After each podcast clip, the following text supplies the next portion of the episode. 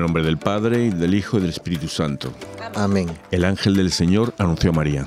Y concibió por obra y gracia del Espíritu Santo. Dios te salve María, llena eres de gracia, el Señor es contigo, bendita tú eres entre todas las mujeres y bendito es el fruto de tu vientre, Jesús. Santa María, Madre de Dios, ruega por nosotros pecadores, ahora y en la hora de nuestra muerte. Amén. He aquí la esclava del Señor. Hágase en mí según tu palabra. Dios te salve María, llena eres de gracia, el Señor es contigo. Bendita tú eres entre todas las mujeres, y bendito es el fruto de tu vientre Jesús. Santa María, Madre de Dios, ruega por nosotros pecadores, ahora y en la hora de nuestra muerte. Amén.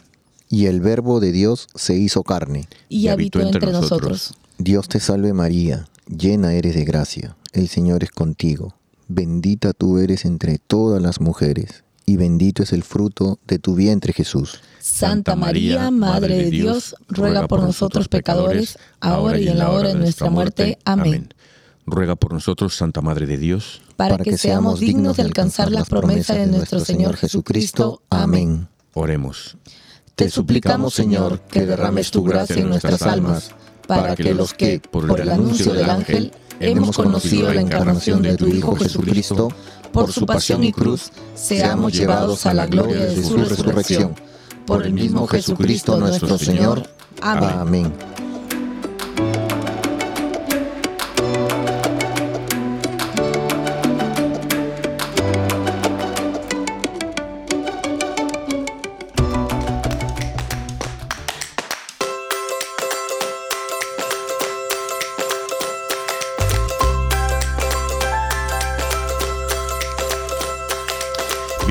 Todos Arrepentidos, Conversos Testigos, un programa católico sobre Pedros, Flanáneos. ¿Rógatas?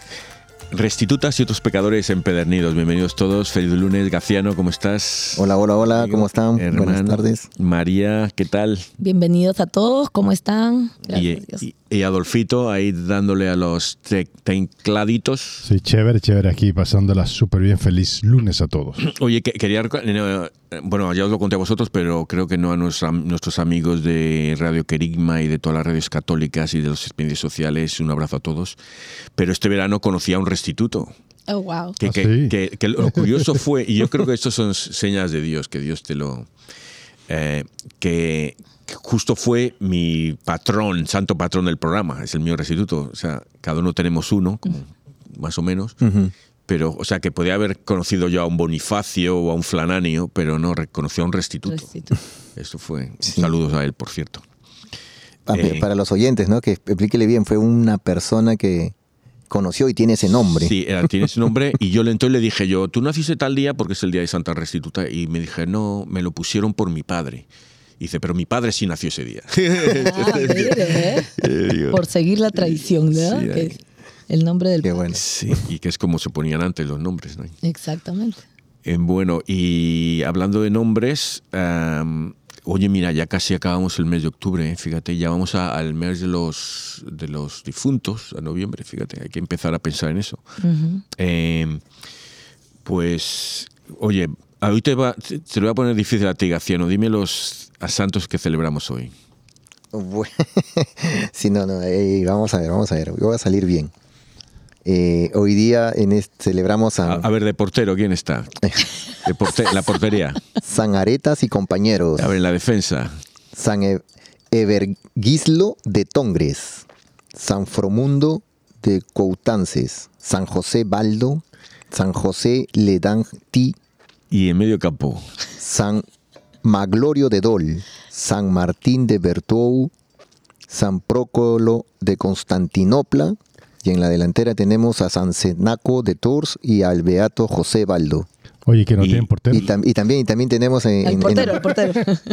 también tenemos a San Luis Guanela, que Muy bien. intercedan por nosotros. Sí, sí, que gane, el, Amén. que gane el partido. Vamos a que nos animen a nosotros a jugar bien.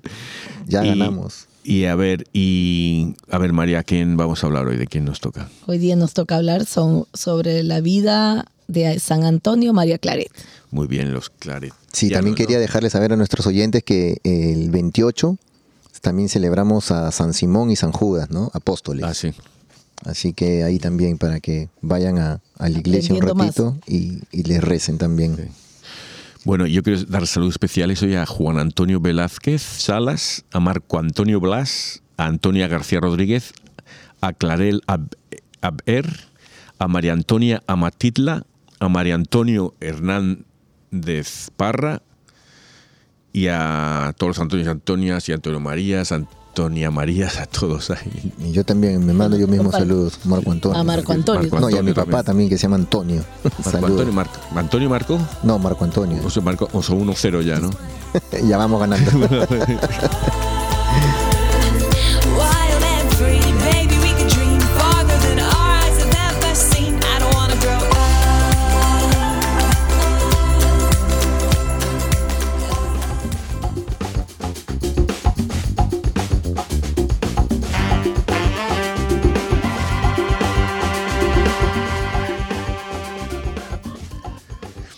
Eh, estamos hablando aquí, fíjate, del 1809, cuando nace él, más o menos. Eh, o sea, que estamos, España está en plena guerra con los franceses de independencia ahí.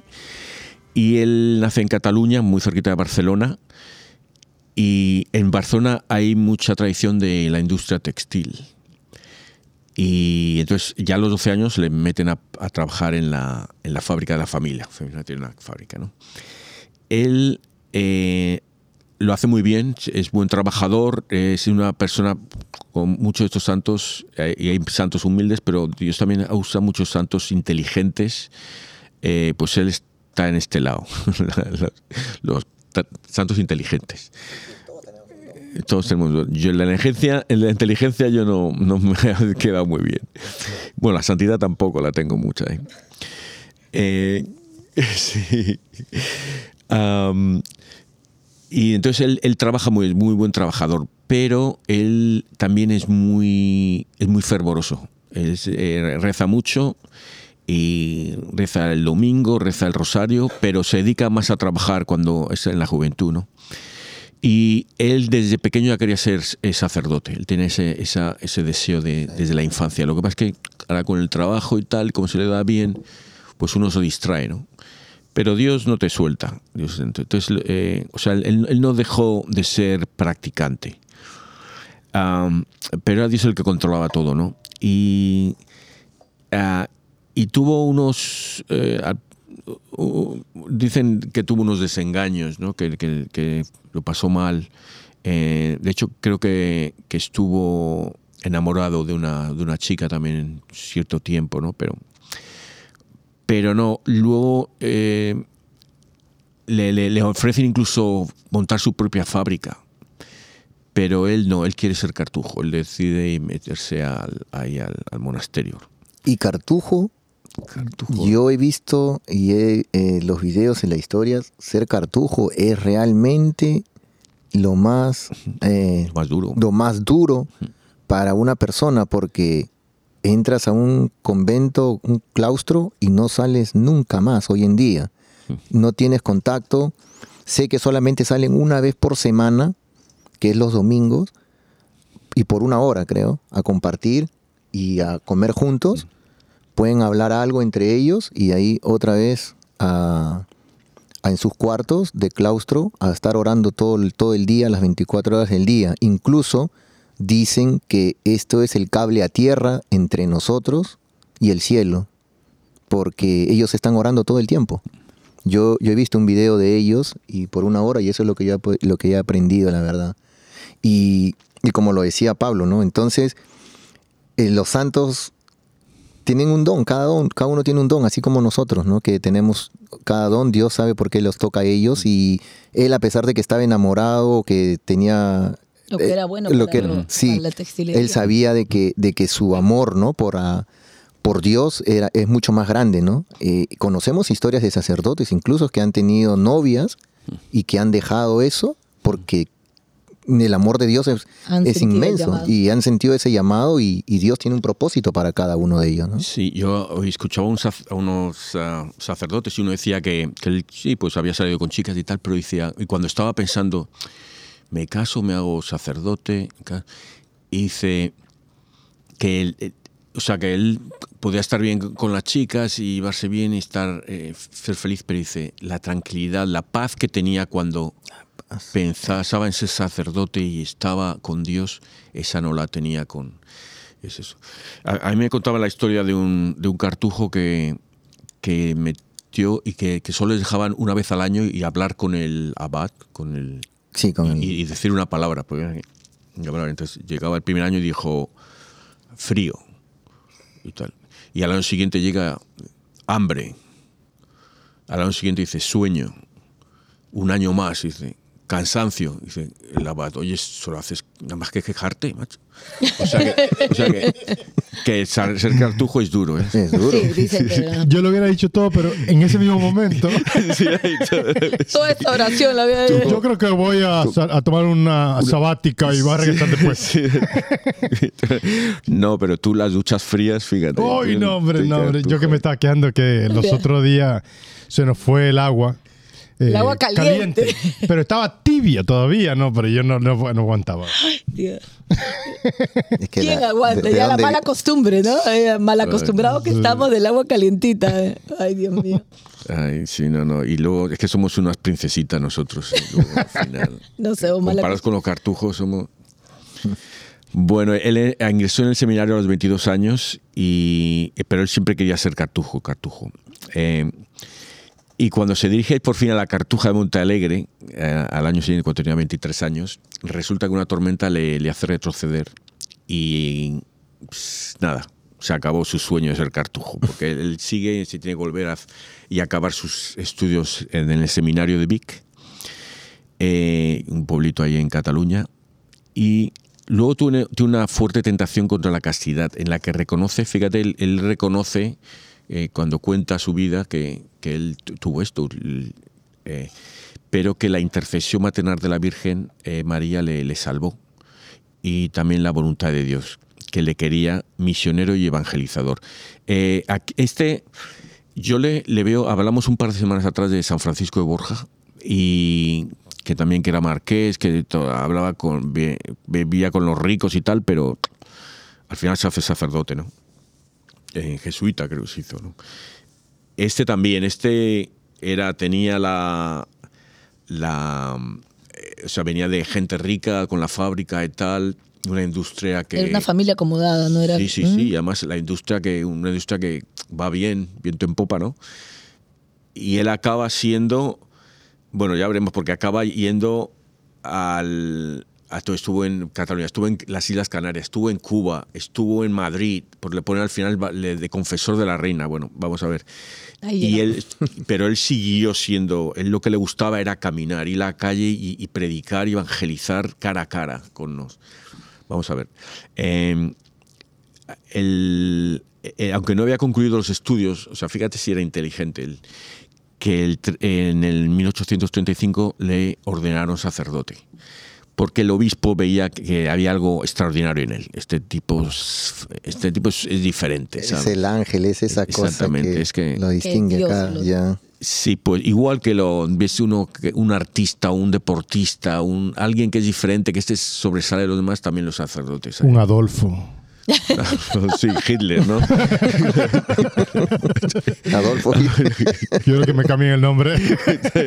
Pido mi cambio. Te bautiza. Someta la aplicación. No, no, no. Ay, ay, ay. El- entonces le mandan precisamente a su parroquia natal. Empieza siendo en su parroquia natal. Como uno quiere hacer una cosa, uno quiere hacer otra y al final acabas ahí en, al lado de tu casa, ¿no? Donde comenzó, Con tus sí. Pero él dice que no, que la parroquia no era suyo, entonces él quiere ir, eh, quiere ir a evangelizar, lo siente mucho, quiere evangelizar. Y además es una, es una luego eh, hay una guerra civil en España y la, la situación política es muy, muy mala, mucho ateísmo, es cuando está, empieza a salir el ateísmo. eh, y, y entonces eh, hay mucho sentimiento anticlerical contra los sacerdotes y Católico. contra la iglesia, ¿no? Am, No estamos hay- muy lejos ¿eh? de lo que está pasando sí, hoy en día. exacta- exacta- siempre volvemos a lo Siempre mismo. volvemos, Siempre ¿no? estamos aquí. Cualquier A historia, cualquier actualidad. santo, siempre está igual. O sea que. Y hay mucha desconfianza también entre los gobernantes, el gobierno y la iglesia, ¿no? Y entonces le- se tiene que ir se tiene que ir de, la, de España porque está peligroso y le hacen. Y se va a Francia, o sea, ya empieza ahí a, a- a uno de sus viajes, ¿no? Eh, llega a Roma, perdona, va, va a Roma, ¿no? Y allí va a la casa de los jesuitas a hacer unos eh, ejercicios espirituales y el director le, su director espiritual le dice que se meta a los jesuitas, que se haga jesuita. Y, pero eh, él cuando lleva unos meses en el noviciado le da un dolor en la pierna. ¿Hay alguien que le duele la pierna por aquí? A un tal Gaciano, pero ya. Gaciano, Gacianín, te doy la piernecita, ¿eh? A ver si es que te quieren que hagas, que, que te hagas jesuita de la tercera orden, ¿no? Ay. La mano de Dios se hace sentir y el, el, el padre general de los jesuitas le dice, la voluntad de Dios es que usted vaya pronto a España, no tenga miedo, ánimo. Entonces le manda... O sea, siempre le, mandan para donde no quiere ir. Para donde no quiere ir, Para, sí. para vuelta, siempre a, A casa a lo mandan. regresarte, a regresarte, ¿no? Y en Cataluña le dan una parroquia, Viladrau, que está bien atendida, es una, está bien, ¿no? Y entonces él le da el tiempo para, como está, tiene más ayuda y no está solo, puede desplazarse a dar misiones y ejercicios en las poblaciones cercanas, que es lo que le gusta a él. A él le gusta eso, ir ahí. Eh, es, eh, su obispo, conocedor de la vocación claretiana y los frutos de su preeducación, le deja libre de toda atadura parroquial para poder evangelizar de pueblo en pueblo por el deseo de comunión con la jerarquía y por las facultades pastorales que comportaba, solicitó a Propaganda Fide el título de misionero apostólico, que él llenó, eh, que él llenó de contenido espiritual y apostólico. O sea, él lo que hace también es que escribe cosas pequeñas, em, lo que llaman, ¿cómo lo llaman aquí? Eh, un- luego me sale ahí eh, luego sale por aquí pero eh, son trataditos cortos donde explica los ves en las iglesias cuando entran a veces hay literatura o sea un, un panfletito que te habla de la adoración espiritual o de la de los del, eh, ¿Alguna oración? Sí. ¿Algún Pequeñas enseñanzas, Corazón, ¿no? algo- pe- pequeña enseñanza eso no pues es lo que le gusta hacer. pensamientos? A a mí me gusta mucho leerlas porque aprendes mucho. Un poquitito aprendes, está condensado, Pequeño bien y conciso, explicado. Co- ajá. Exactamente, esa es. Ahí, pequeño y conciso, ahí lo ha dado el clavo ahí. Él recorrió prácti- prácticamente toda Cataluña entre 1843 y 1847, predicando siempre, siempre caminando y sin aceptar ni dinero ni regalos. Que mira, yo te digo, yo podría hacer eso si fuera sacerdote, ¿no? Yo podría irme caminando a todos lados, me encantaría, ¿no? Aquí en Filadelfia estaba San John Neumann, ese iba en burrito por toda, era el arzobispo de, de Filadelfia y él se iba por toda su, por toda Filadelfia, comunidad. su, su eso, en burrito. Iba, muy buen pat- muy buen párroco él, muy buen pa- patrón de iglesia. Y pero lo que yo no podría es no aceptar regalos. Eso no. Me hacen un regalito. Esa parte no va con usted. Y va al bolsillo. No, no, o sí, comida, no. o comida. O- Y menos bueno, comida, comida, se, se- supone que te van a dar comida. Si me regalito, me van a comer. ¿no? Que den de comer y me den el regalito también. Jamón, jamón, Pero como jamón dice- serrano. ¿cómo? Un serranito, No, queso manchego. ya no, acá bien claro dice, le movía a ellos la imitación de Jesucristo. No, eso ya no era imitación a Jesucristo. sí, sí, Esa no. parte ya no. Sí, no, no. Para terminar con salimos. un buen vino para pasar el quesito. Sí, exactamente, exactamente. Oye, oye, seguid vosotros con el programa. yo- bueno, em, lo que hacía, a, a pesar de su neutralidad política, él sufría persecuciones por parte del gobierno y también calumnias de quienes, pues, eran anticatólicos, ¿no?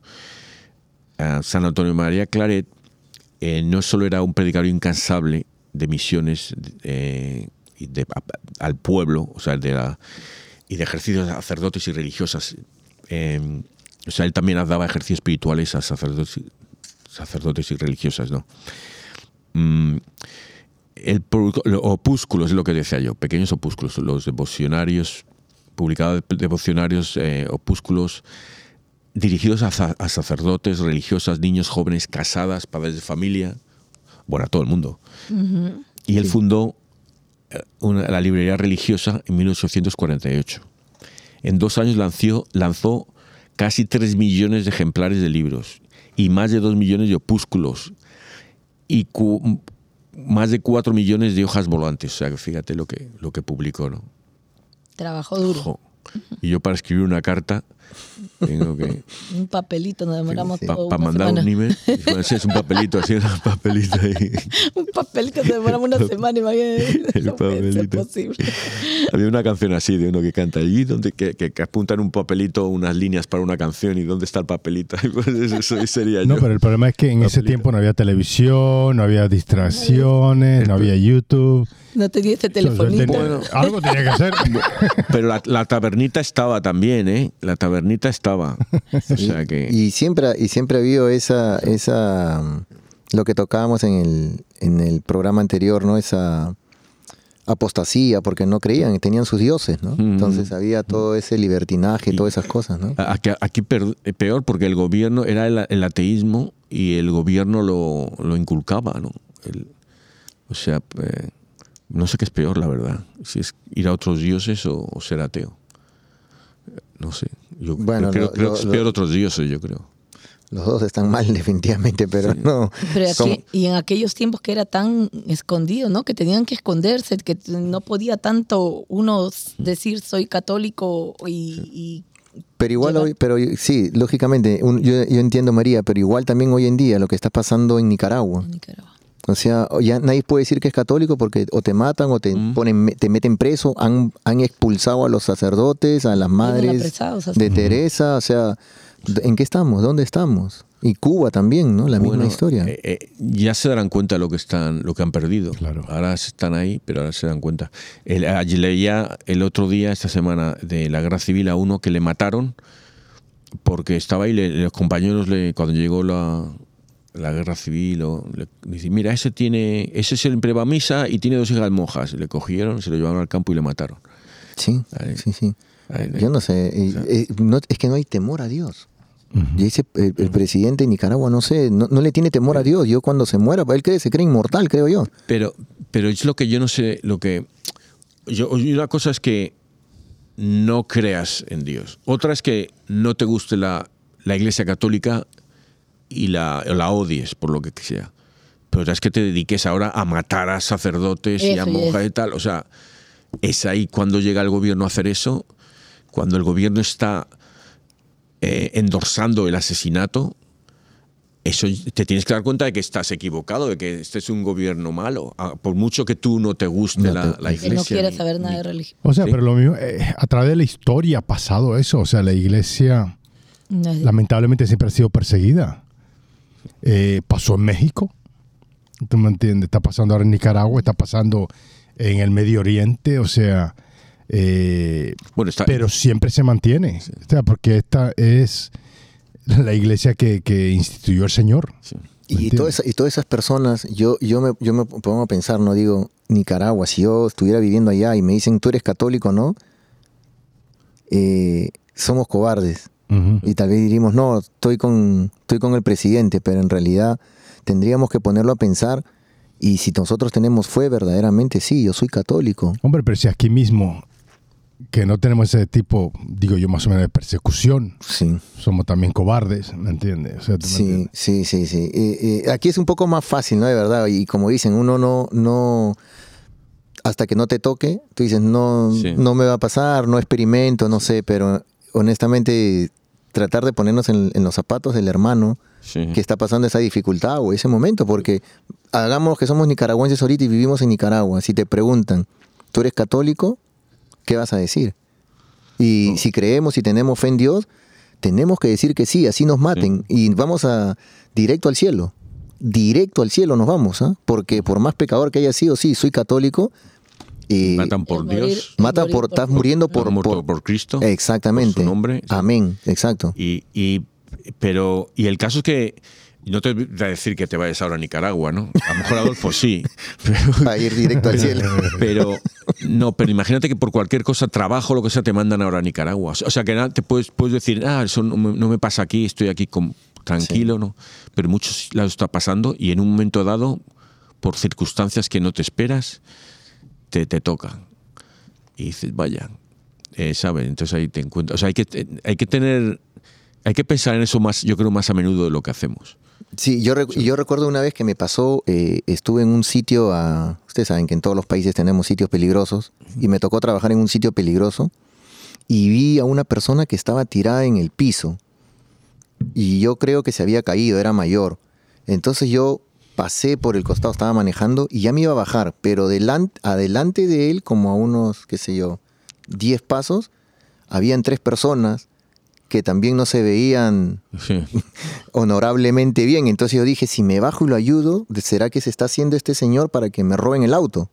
Y me Sí. puse a pensar de esa manera y se lo conté a una persona en la iglesia y me dice, le digo, tenía miedo de que me roben o que me maten. Más que que me maten, de que me roben el carro, ¿qué importa? Y me dice, y me arrepiento de no haberlo ayudado porque de cobarde me fui.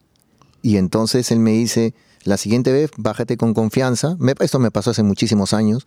Y me dice, si te hubieran matado, en ese momento vas directo al cielo. Porque Dios sabe que tú estás haciendo una buena obra. Y estás muriendo porque Él hubiera hecho lo mismo. Él murió por nosotros, por nuestros pecados. Y tú estás muriendo porque estás haciendo una obra de amor. Estás ayudando a una persona que necesita tu ayuda. No tiene nada que ver de que venga otro y te mate, o te mete un balazo, te robe, el- te robe tu carro. Dios sabe. Y esa es la desconfianza que muchas veces, la poca fe que tenemos, ¿no? Eh, y hay veces yo me veo y trato, hay veces, alguna vez me he bajado también a ayudar a algunas personas que no pueden cruzar o caminar o que están a punto, que los veo que se están y me ha pasado. Y lógicamente ya no me ha pasado nada, pero en esa primera vez nunca me voy a olvidar. Fue un- una experiencia bien, bien fuerte para mí, honestamente. La poca fe. A, mí lo que me pasó hace poco, y hace poco, hace un par de meses atrás, eh, yo iba caminando por donde yo vivo y una señora, pero es que me agarró de, así de, de- repente, yo no me estaba esperando. Yo me doy la vuelta y la señora venía casi desnuda, pues. era una homeless. Y, de la forma que ella me, me- me- me sorprendió, eh, yo creo que me estaba pidiendo dinero, ¿verdad? Sí, pero yo, mi reacción fue, primero que me asusté, ¿verdad? Sí, porque ella básicamente estaba completa, se estaba agarrando, pero estaba casi completamente desnuda. Y, y yo lo que hice como, como que la parte de mí. Y todo decir la verdad, todo el día me sentí mal, ¿me entendés? Porque a lo mejor esa no debe haber sido mi actitud, pero esa fue mi actitud, ¿verdad?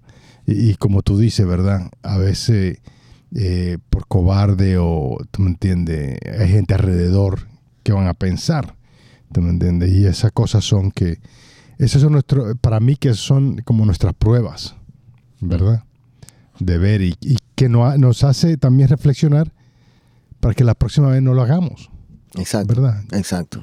Exacto. Tiene que pasar. Yo- esas cosas, esas pruebas nos pone Dios para que reflexionemos nosotros mismos. Claro. Y nos pongamos, pensemos qué hicimos, qué no pudimos hacer y la próxima le hagamos mejor. Pero ¿verdad? imagínense San, San- a San Antonio María Claret que a esos pueblos que iba, no todos los, me imagino igual como estamos contando, siempre tiene que haber en algún pueblo alguien que no, eh, eh, algún ratero, algún delincuente, y él se ha tocado con todo ese tipo de gentes y, y la fe que él tenía, pues ahí estaba, ¿no? Predicando la palabra de Dios, ¿no?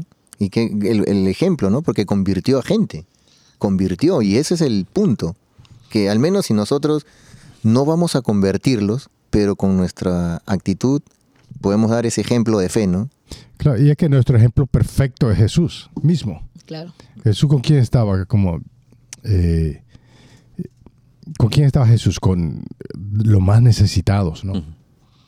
Eh, la misma Con los más pecadores, Teresa con los más- también los más necesitados. Entonces nosotros también tenemos que, a él es que tenemos que, que, que seguir, ¿verdad? Y eh, nuestro santo de hoy, pues es exactamente, lo- él está siguiendo la, el ejemplo de Jesús. Así es, así es. Es que es difícil ser santo, ver a Jesús en esas personas, sobre todo un pordiosero que, que pase, pues Nuestra primera reacción va a ser como, ¿no? De miedo, de temor, pero sí, el, o- es que ser el ser el buen samaritano es de lo más difícil que hay en esta vida. Lo, lo fácil es ser el, el sacerdote y el levita y pasar a mirar para el otro lado. Es que cuánta, cómo se presenta Jesús o Dios muchas veces, ¿no? Cuando en la zarza tenía miedo, ¿verdad? Y se alejaba, entonces uno dice, wow, y, y así se presenta de repente, ¿no? Entonces uno tiene que...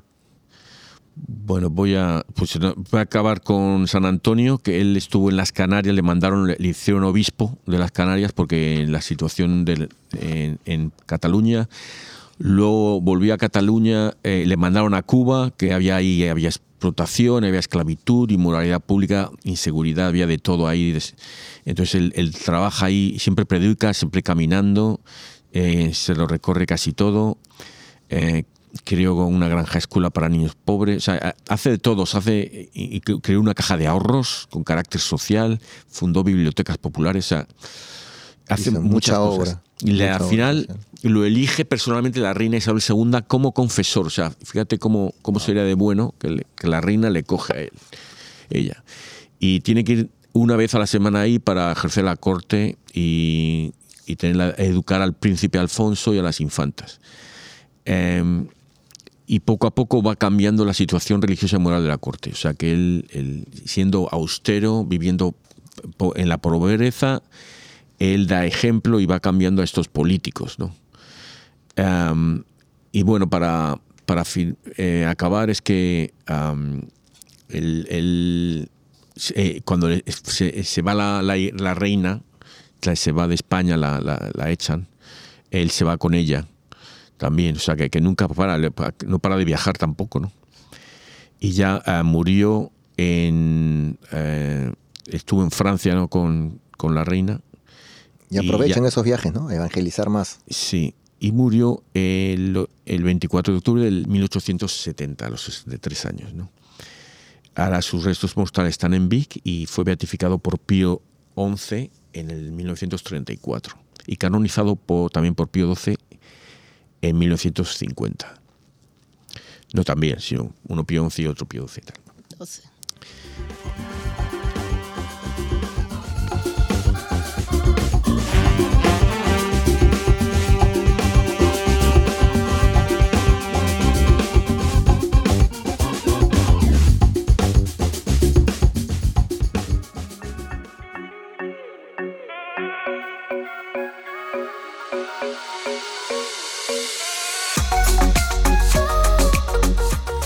Lectura del libro del profeta Isaías. Qué hermoso es ver correr sobre los montes al mensajero que anuncia la paz, al mensajero que trae la buena nueva, que pregona la salvación, que dice a Sión, tu Dios es rey. Escucha, tus centinelas alzan la voz y todos a una gritan alborozados. ¿Por qué ven con sus propios ojos al Señor, que retorna a Sión? Prorrumpan en gritos de alegría, ruinas de Jerusalén, porque el Señor rescata a su pueblo, consuela a Jerusalén. Descubre el Señor su santo brazo a la vista de todas las naciones. Verá la tierra entera la salvación que viene de nuestro Dios. Cantemos la grandeza del Señor. Cantemos la grandeza del Señor. Cantemos al Señor un nuevo canto. Que le cante al Señor toda la tierra. Cantemos al Señor y bendigámoslo. Cantemos la grandeza del Señor. Proclamemos su amor día tras día. Su grandeza anunciemos a los pueblos, de nación en nación, sus maravillas. Cantemos la grandeza del Señor. Alabren al Señor, pueblo del orbe. Reconozcan su gloria y su poder, y tribútenle honores a su nombre. Cantemos la grandeza del Señor. Reina el Señor, anuncien a los pueblos. Él afianzó con su poder el orbe. Con toda rectitud rige a los pueblos. Cantemos la grandeza del Señor. Lectura del Santo Evangelio según San Marcos. Después de que arrestaron a Juan el Bautista, Jesús se fue a Galilea para predicar el Evangelio de Dios y decía, se ha cumplido el tiempo y el reino de Dios ya está cerca. Conviértanse y crean en el Evangelio. Caminaba Jesús por la orilla del lago de Galilea cuando vio a Simón y a su hermano Andrés echando las redes en el lago, pues eran pescadores. Jesús les dijo, Síganme y haré de ustedes pescadores de hombres. Inmediatamente dejaron las redes y lo siguieron. Un poco más adelante vio a Santiago y a Juan, hijos de Zebedeo, que estaban en una barca remendando sus redes. Los llamó y ellos, dejando en la barca a su padre con los trabajadores, se fueron con Jesús. Bueno, aquí estoy en San Antonio de María Claret, un ejemplo de todas estas lecturas Qué hermoso es ver correr sobre los montes al mensajero que anuncia la paz. Eso fue él toda su vida, caminando aquí para allá de pueblo en pueblo. Él no quería quedarse en una sola iglesia, él no, quería, él quería No. ir por todos lados evangelizando. Y, y yo, y yo, soy, yo si fuera, bueno, yo si fuera sacerdote, ¿no? Bueno, pero no, y yo es que también, si yo fuera sacerdote, yo no querría estar en una parroquia solo, yo, yo me gustaría ir para por todos lados, ¿sabes? Hay También muchos padres, muchos sacerdotes que no, sí. no quieren estar metidos en una sola parroquia. hay otros que sí, que les gusta Ajá. la parroquia, pues más familiar, ¿no? Conoces a la gente y tal, pero además una parroquia Ayudar, yo es creo que al final hay muchos que te hacen la pelota, que dicen, ¿sabes lo que tienes que te... Ay, qué, qué guapo es usted, padre, qué listo. No, yo, yo creo que es mejor y no sé, yo lo veo... Es como... No lo digo también como, por ejemplo, a Jacobo, que dice que él no, no, no es miembro de una parroquia, él va a misa donde, ¿sabes? donde le lleva el viento, ¿no? Ujú. el, a mí me gusta adoración en ir a distintas iglesias, ¿no? Ir cambiando. Pero, pero tengo mi parroquia, me gusta tener la parroquia, pero no sé. Sí, sí, no. y- y de- de- dale, María, no, tú primero. No, yo creo que como todos, ¿verdad? De repente hay sacerdotes que sí les gusta estar, trabajar dentro de una comunidad, ayudar a su comunidad. Hay otros que no, hay otros que les gusta ir de un lado a otro predicando, que tienen la facilidad más fácil, se le tienen un don especial, ¿no? Entonces, como en todo, yo creo que sí, Sí. sacerdotes de... para Yo todo. creo es como, a veces yo digo, ser diocesano es un poco difícil, porque el sacerdote diocesano es como tener un roommate, si hay otro sacerdote dentro, pero vivir ya en comunidad, ser de una orden, eh, eh, es diferente, porque tú vives como hermano con los demás. Pero los sacerdotes diocesanos, entonces cada uno, es una vocación, son totalmente diferentes. ¿no? Y te cambian Hay- de parroquia cada te seis cambian años. de parroquia cada- que, que de- honestamente estoy muy de acuerdo con eso porque yo he conocido sacerdotes que han estado 14 años y luego lo que hacen es que toman un sabático cuando lo cambian porque se, se, se, eh, agarraron la comunidad, la comunidad lo envolvió mucho. Incluso mucha gente hasta se van de la iglesia porque se fue el sacerdote. Entonces para mí es bien importante, yo creo que lo cambien cada, cada cinco años para que, porque eso para ellos eso es lo que ellos están llamados. Hemos visto eso. ¿no? Sí, yo tuve un sacerdote que una vez cuando lo cambiaron, yo era monaguillo, yo siempre sí, yo soy un monaguillo profesional. y cuando lo cambiaron a él, él a todo el mundo, yo me quedé en mi parroquia porque ahí yo estaba en, en mi catecismo y todas esas cosas, pero él inmediatamente le dijo a toda la gente que se, porque mucha gente se fueron para la parroquia siguiéndolo a él, y le dijo, ustedes se tienen que ir para su parroquia. y lo mandó de regreso.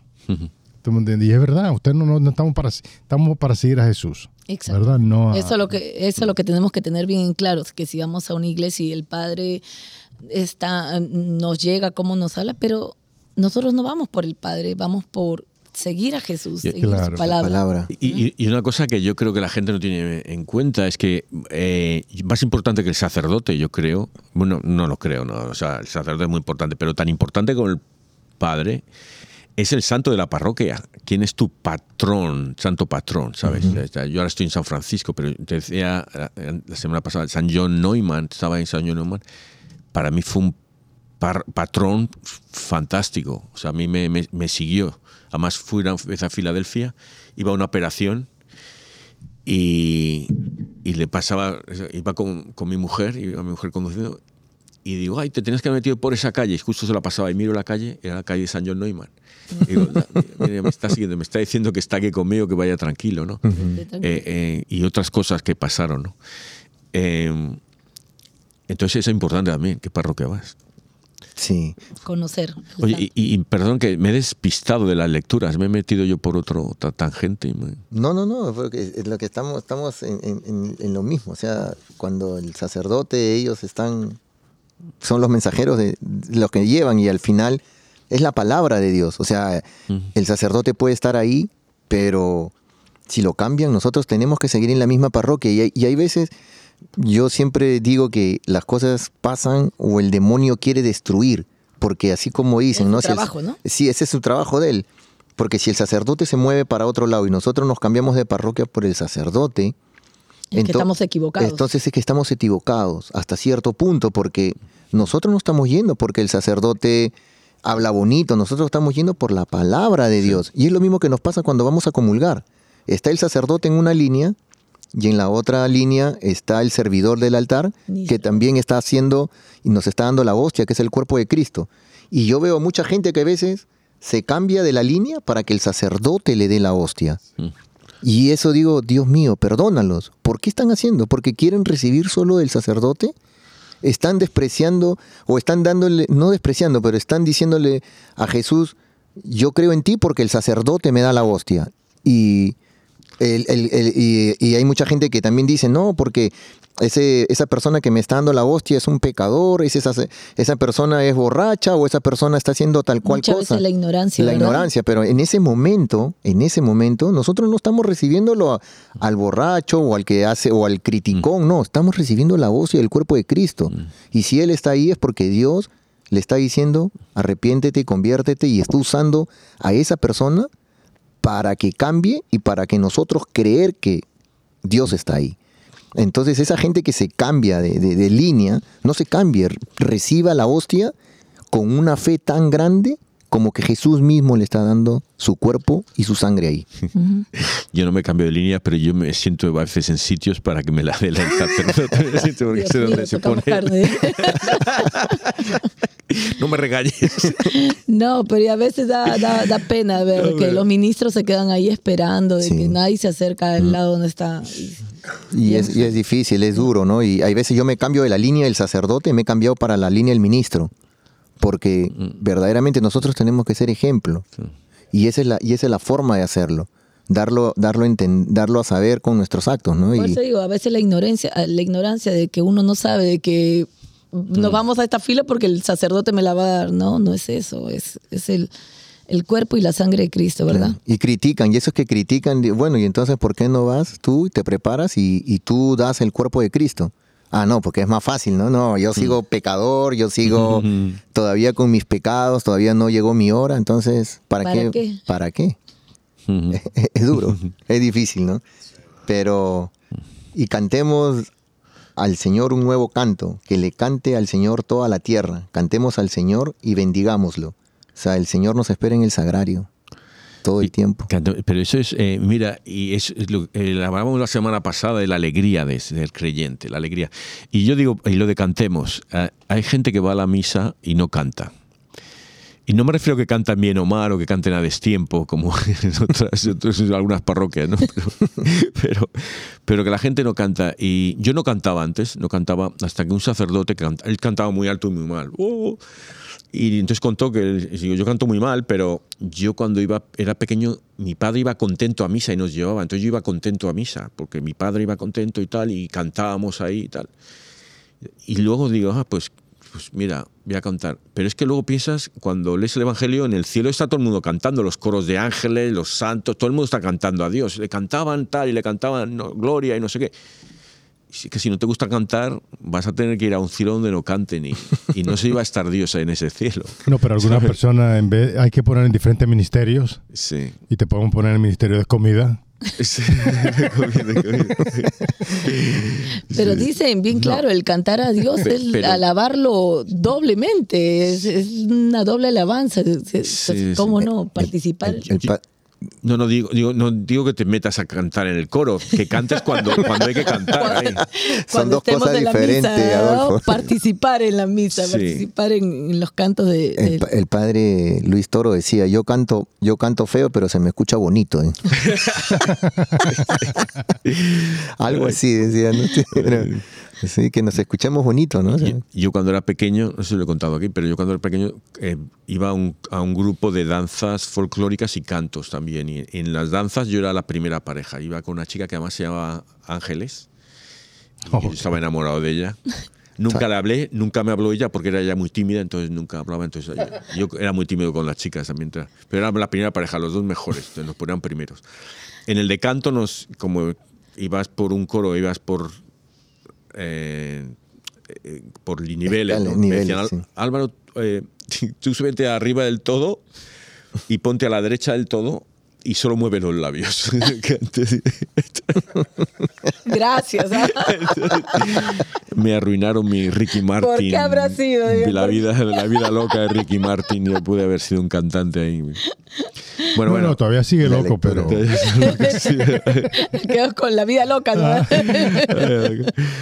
bueno, bueno, ¿estamos hablando de pescadores o de pecadores aquí? Sí, y en la lectura, ¿no? En la Sí. lectura, cuando Jesús se fue a Galilea a predicar el Evangelio de Dios y decía, ¿no? Se ha cumplido el tiempo y el reino de Dios es- ya está cerca. Conviértanse y crean en el Evangelio. Síganme y haré de ustedes pecado- pescadores de hombres. Que- que- Pecadores. pecado, ya, estamos, ya estamos bien hechos, ya, Ya no, estamos, ya no. estamos- nos hemos Disculpe, pasado ya de... Me, me comí la S, me comí la S. Sí, todos estamos, todos estamos llamados, ¿no? Todos estamos llamados, a- estamos... Pescadores de hombres. A tirar la red. A seguir predicando, a predicar la palabra de Dios. Pero escuchemos, ¿no? El llamado, porque Dios nos llama todo el tiempo, en todo momento, en todo lugar, en las acciones. Estamos en el bus y hay alguien que vemos que está con su paquete o, o alguna persona algo mayor que nosotros, pues parémonos de ese asiento y démosle el asiento.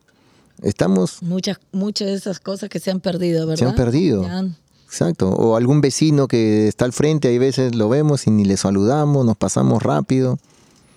No sabemos, dándole un hola, alzándole la mano de lejos, saludándolo, o aquella persona el, que están que vemos todos los días, vamos al trabajo y vemos a esa persona que vende el- la comida en las mañanas, o el periodiquero, o el muchacho que, no- que a veces uno maneja y le limpia el vidrio y todos los días sabemos dónde está.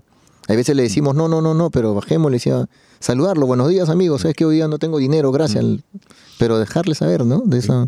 Yo tengo un amigo que entró a trabajar en nuestro, en nuestro, en el- donde trabajamos y, y dice que el primer año que trabajó ahí solo una persona le saludaba y estaba el primero, el primera persona que entrabas tú ahí a trabajar y le veías. Y yo no, yo no saludaba porque le veía trabajando y digo por no molestar, no voy a estar todos los días ahí.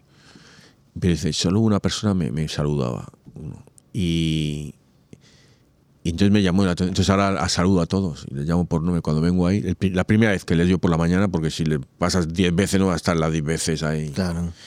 Pero es muy Pero- triste que esas cosas, esas pequeñas Sí. cosas las estemos perdiendo, ¿no? Sí. Y la culpa creo que es de nosotros como padres, que no, no le mostramos esas cosas a nuestros hijos. Que si nosotros vamos y saludamos, como decía Gaciano, al periodiquero, al que vende en la esquina y nuestros hijos nos ven, ellos van a seguir con eso. Sí. Pero si nos ven a nosotros como ejemplo que no lo hacemos, ¿cómo le pedimos a ellos que sigan con eso? Pero pasa, ¿no? Y- y en- hay un comercial que dan aquí Ah, sí. y, y yo también he visto la compasión o la ayuda, pásala. Hace unos, unos meses atrás hay un compañero en el trabajo que es muy serio, callado, ¿no? Ni saluda a veces. Tú lo ves y te vol- se voltea, ¿no? Entonces uno entra, buenos días, buenos días. Y hay veces él te saluda, hay veces no. Y un día lo encuentro a la hora del almuerzo comprando comida junto conmigo. Pero él estaba delante, un par de personas mías, delante que yo. Entonces eh, se sienta, compré su comida y se sienta y bueno, compro y también, y había el espacio ahí para sentarme y me senté al lado de él, en la mesa donde él estaba. Y le dije, no, hola, ¿cómo estás? Entonces me queda mirando serio como, como él es él. Y le digo, ¿me puedo sentar acá, verdad? Porque sí, sí, tranquilo, dice, me siento. Hemos conversado tranquilos, comiendo un poco. No mucha conversación fluida, pero cruzamos varias palabras. Y después de eso... Sueño. Sí, sí, como... Un par de palabras. Pero después de ese día, que él, yo creo, se abrió y, y al verlo a uno, yo también traté de, de hacer lo más amable posible.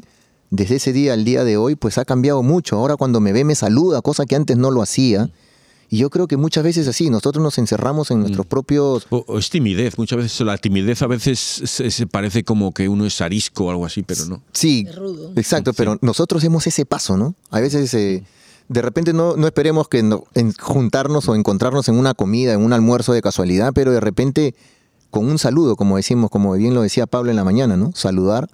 Hola, ¿cómo estás? ¿Y qué, cuál es tu nombre? No, eres- o qué sé yo, no sé. ¿Sabes a quién me gusta hablar? Porque sobre todo en los 7 en 11, estos, en los 7 11 que hay por aquí, Sí. el, cuando veo mujeres musulmanas que te atienden, ¿no? Entonces ahí sí me gusta hablarlas, sonreírlas y, bueno, y tal, y comentarlas cualquier tontería del esto, que qué ricas están las galletas estas o el café y tal. Porque muchas veces a ellas, ¿sabes? Son, vive una sociedad muy machista, Muy las sociedad es machista, la nuestra también, todas, ¿no? Lamentablemente, ¿no? Pero unas hemos avanzado más que otros, ¿no? Entonces yo creo que, que esa es como que no tiene una relación con de, de, de, con- de hablar con otros hombres que no sea el marido, ¿sabes? Sí, O familia. eso es verdad, Entonces, sí. Para, para que eso, eso, eso, no sé, es lo que hago yo. Sí, sí, sí. Ahí. Pero le ha contado, ¿no? A su señora que hace eso. ¿no? Sí, sí, sí. No, no, pero no quiero que, se- no, que No, se- esa no- parte- no creo que sepa que como tanta galleta. Ni enterada.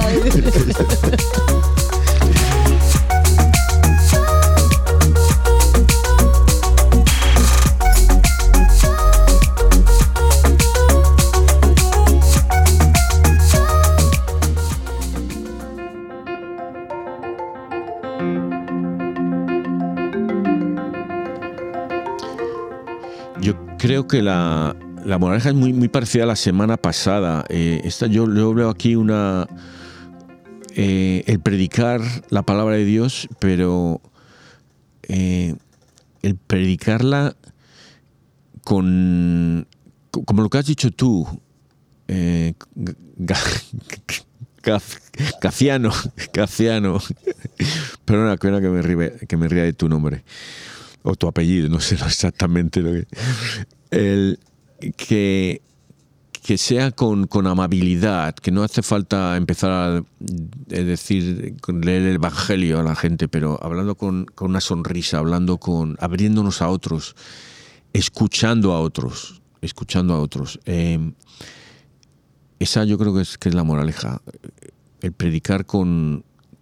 actuando cristiano actuando cristiano. Y eso in- involucra la, educación. La educación de saludar, sonreír, respetar, eh, considerar al otro, haciéndole ver que, que importan, que nos preocupan, que nos interesan. Sí. Retos. Y hoy voy a sorprender y voy a preguntar primero a Adolfo, ¿cuál es tu reto? Ah, qué bueno que hiciste eso. El Señor te inspiró. Sí. Fíjate, hablando, hemos estado hablando, y una cosa que me vino a la mente fue cuando José iba a morir y, y gritó, eh, viva Cristo Rey. Yo creo que nosotros tenemos que tener esa, esa determinación. ¿Sabes quién es José, verdad? sí, el mexicano, el chico mexicano. Un jovencito, un, un teenager. Yo creo que ni era teenager, pero este, Mm. nosotros eh, tenemos que tener esa misma fe que tenía él, ¿no? Un chiquito gritando, lo, iba- lo, iba- lo iban a matar, lo estaban torturando. Y aún así no, no se echó para atrás. Y dijo, viva Cristo Rey. Eh, yo considero una cosa que, yo no sé si fue eh, eh, el Papa Francisco que pidió que usáramos, que usáramos un- una cruz. ¿Verdad que sí? Que mostráramos que somos católicos. Sí. Y yo creo que eso nos falta. Y tenemos que, tenemos que hacer eso, mostrar que somos católicos. Yo a veces quito, yo, yo tengo varios rosarios y yo los quito del carro porque como me gusta discutir con la gente, yo no quiero, mira, mira ese cristiano, ese católico, así que yo los, quito, ¿verdad? Pero yo lo que voy a hacer es dejarlo ahí, Te lo quito. Ah, Así, Dejarlo- puedo pecar. Dejarlo ahí. Y tratar bien a la gente, aunque se, aunque manejen lento, que eso me desespera, lo es la verdad. Manejan lento o se te metan en el medio. Tratarlo con amor a esa persona para que vean que usted es diferente.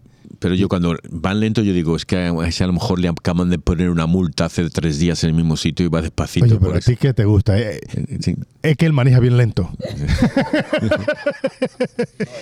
Son personas mayores, ¿verdad? Nosotros por donde vivimos hay una comunidad grande de personas y manejan. No, pero también pasa lo contrario, porque hay veces yo estaba enseñando a manejar al último de mis hijos y nos metimos en una calle de una sola vía y cuando no habían carros, bueno, él iba tranquilo. Cuando venían, yo le decía, pégate a la derecha, dejamos pasar a todos y otra vez sigue, ¿no? Porque estaba aprendiendo a manejar. Pero un día no, ya no había dónde pararse a la derecha, así que teníamos que seguir de largo.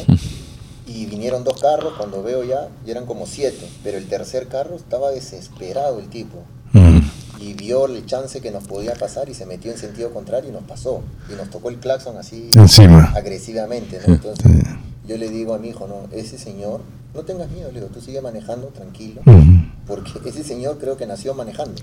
Él no sabe si era un viejito, él nunca, nunca pasó lo que tú estás pasando, lo que hemos pasado todos. Sí. Que, o sea, hay que tener paciencia. Y a veces, muchas veces criticamos, pero no pensamos, no sabemos qué está pasando. Puede ser un viejito, puede ser una persona que recién está aprendiendo a manejar. Y así nos pasa, ¿no? En nuestra vida, criticamos, pero antes de criticar, pensemos qué es lo que está pasando verdaderamente. ¿Por qué está ese señor ahí? ¿O por qué esa señora está ahí? ¿O, o por qué no, no seamos Sí, pero es una situación así, tienes que ver, no es una persona que esté en una emergencia, porque una persona que va a una emergencia, por ejemplo, "Eh, mi mujer va a dar a luz, no te va a tocar el claxon, va a seguir, va a pasar, Exacto. pero no te va a tocar el claxon. Exacto. Claro. O sea, Bueno, entonces lo que yo le digo es, mi reto es, pongámonos el crucifijo. Si alguien se pone así, tenemos que decir, viva Cristo Rey. Amén. Amén. Amén. casi gaciano. Me estoy sorprendido del reto. Reto, ¿eh? Bien, Adolfo, bien. No, yo, mi, mi- mi reto eh, rapidito sería tirar la red, como dicen, bien dice la lectura, ser pescadores de hombres. Y todos estamos invitados a ser pescadores, ¿no? Así que yo, yo los reto a que en la familia, si no van a misa, porque le tienen miedo de decir a sus hijos ir a misa, o a su esposo, o, o el esposo a la esposa, o, con las personas que vivan en casa, invítenlos. Al menos a- o hacer una oración antes de recibir los alimentos. Júntense, oren. Esa es la mayor forma de nosotros poder tirar esa red que Jesús nos pide, ¿no?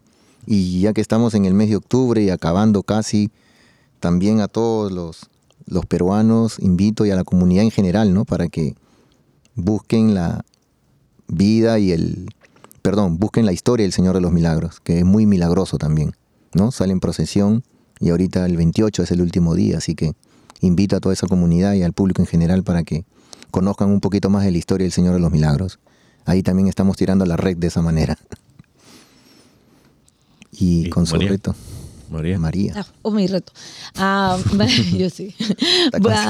El reto para mí esta semana podría ser buscar un momento, un momento, un momento en silencio y ponernos a pensar ah, qué es lo que Dios quiere de mí, ¿no? ¿Qué es lo que pre- hacernos un- una pregunta, qué es lo que Dios quiere de mí esta semana, esta nueva semana que comenzamos. Wow, buen reto. ¿eh?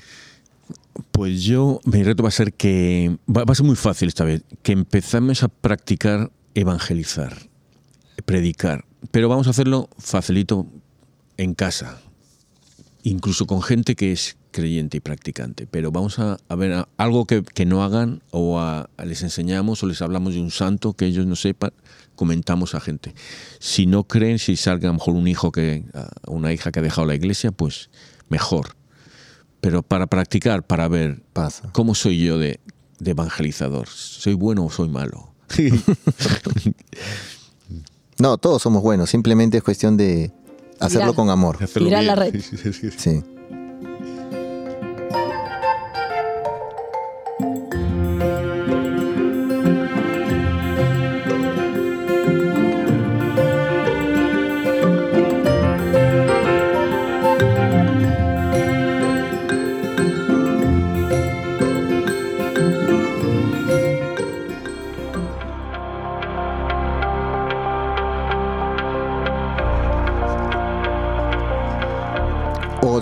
Que otorgaste a tu obispo San Antonio María Claret una caridad y un valor admirable para anunciar el Evangelio a los pueblos.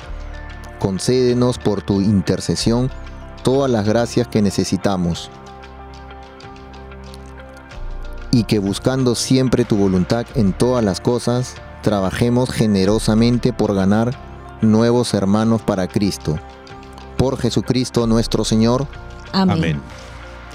Padre eterno, Yo te ofrezco la preciosísima sangre de tu divino Hijo Jesús, en unión con las misas celebradas hoy día a través del mundo, por todas las benditas almas del purgatorio. Sagrado Amén. Corazón de Jesús, Ten piedad de nosotros, Corazón Inmaculado de María, roga por nosotros, San José, ruega por San nosotros. Pedro, Ruega por San nosotros. Pablo, Ruega por nosotros. Santiago Apóstol, Ruega por nosotros. San Marcos, Ruega por San nosotros. Francisco de Asís, Ruega por nosotros. Santa Clara, ruega por nosotros, Vicente de Paul, ruega por nosotros, San Bienvenido Scotiboli, ruega por nosotros, Beato Álvaro de Córdoba, ruega por nosotros, San Mario, ruega por nosotros, San Bonfilio de Fara, ruega por nosotros, Santa Restituta, ruega por nosotros, San Pantagato de Viene, ruega por nosotros, San Mansueto de Uruzi, ruega por nosotros, San Berejicio de Ruega por nosotros, Santa Rogata, ruega por nosotros, San Flananio, ruega por nosotros, Beato Carlo Acutis, Ruega por nosotros. San Pedro Canicio, Ruega por Santa nosotros. Faustina, Ruega por San nosotros. Baro de Egipto, ruega por nosotros, San Barón,